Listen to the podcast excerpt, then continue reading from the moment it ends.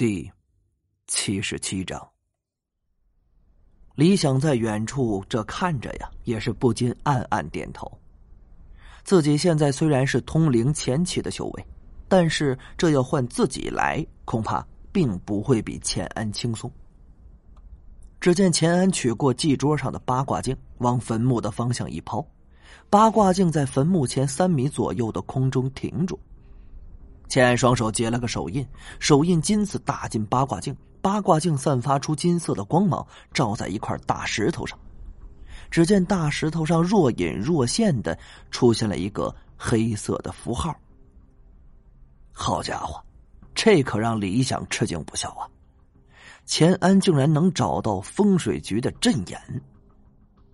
下面。只要稳住阵眼，这就可以将坟墓隔离出来，从而中断了坟墓和李进父亲的因果关系。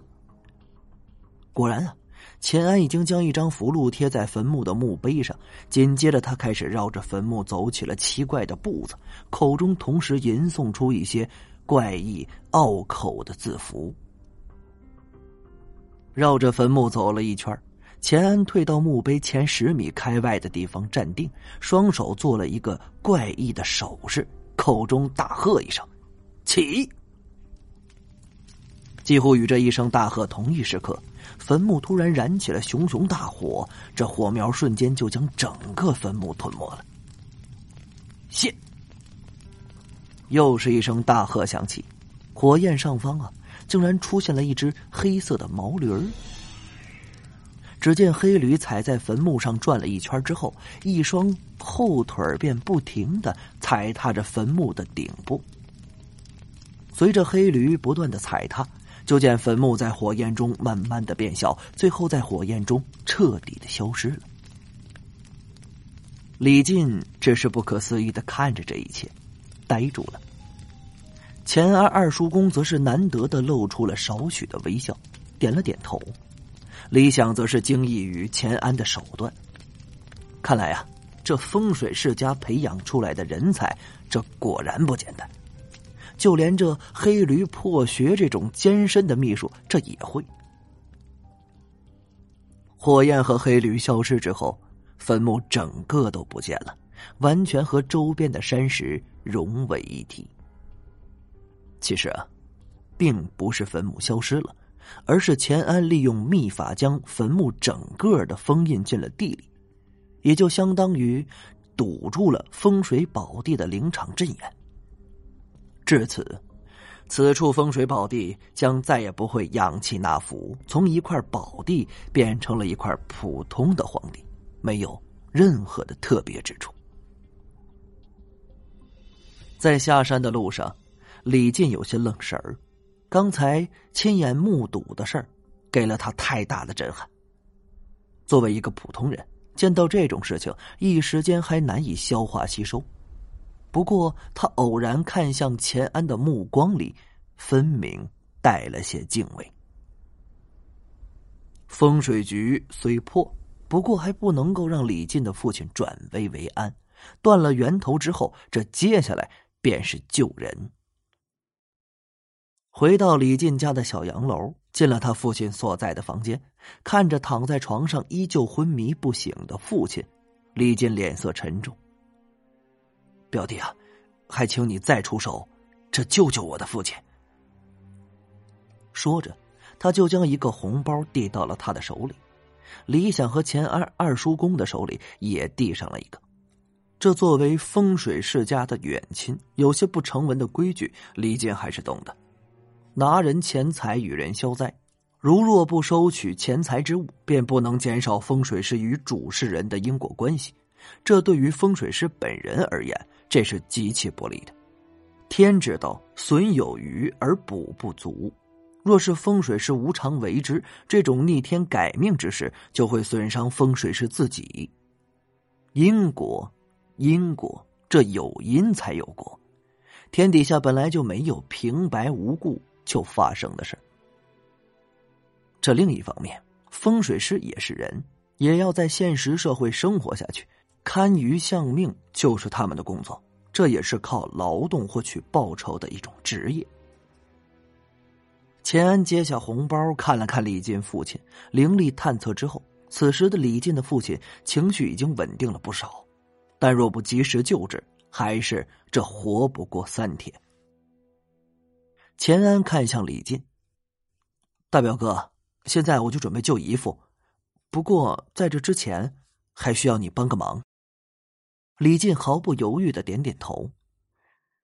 你家是不是养了一只黑狗啊？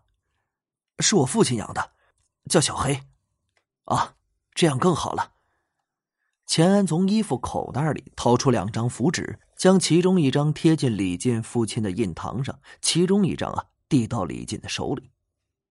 现在你务必按照我说的做，你左手握符在黑狗头顶连敲三下，然后将狗带出门。狗出门之后会往一个方向狂奔，你必须紧紧的跟着。黑狗狂奔到一个地方之后会晕倒在地，那时你再将狗抱回来，务必记住了。李进虽不明白此举有何用意，但他也不多问，捏着符箓就出了门。这时候，钱安的二叔公也动手了。李想先前并没有探测过钱安二叔公的修为，此时啊，直觉一股充沛而强大的灵力在屋内产生。这种灵力让李想自身的灵场产生了很大的感应。这种灵力的气息，李想也很熟悉，是通灵气才有的灵力。大概估摸了一下，这钱安的二叔公至少是通灵中期的修为。老人用灵力将李进父亲的生脉完全的护住，这就等待着李进抱着黑狗回来。钱安所用的这一手。叫做黑狗灭煞，利用符箓让李健父亲的灵场与黑狗灵场相联系，通过移花接木的转移之法，将煞气整体带走。这种方法就避免了强行驱除邪气所带来的负面影响，不至于啊损害李进父亲的身体。这时间随着墙壁上的挂钟在一分一秒的流逝着，现在。这就得看李进了。如果他将黑狗追丢了，那么一切都白搭，只能是强行驱除阴煞之气。不过，这个也会导致李进父亲的寿命大大的缩短。表表弟，我回来了。李进声音响起的同时，他已经出现在卧室门外，怀中抱着一只大黑狗，气喘吁吁，满头大汗。这就像……淋了一场大雨，钱安连忙从他手中接过黑狗，然后将狗放于李进父亲床前，接着在如同死去的黑狗脑袋上一拍，这手中就多了一张支签给李进的符箓。钱安将这张符箓往李进父亲印堂上一按，与刚才的一张符箓完全的重合在一起。这随后啊，化作一团白光，完全融入李进父亲的印堂中，消失不见。就在这时，那原本躺在地上的黑狗突然站了起来，呲牙咧嘴，狂叫起来，随后眼睛、嘴巴、耳朵同时冒出了鲜血。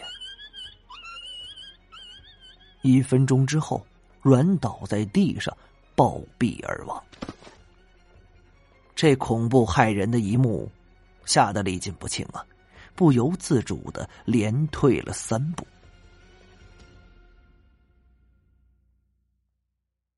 感谢您的收听，去运用商店下载 Patreon 运用城市，在首页搜索海量有声书，或点击下方链接听更多小说等内容。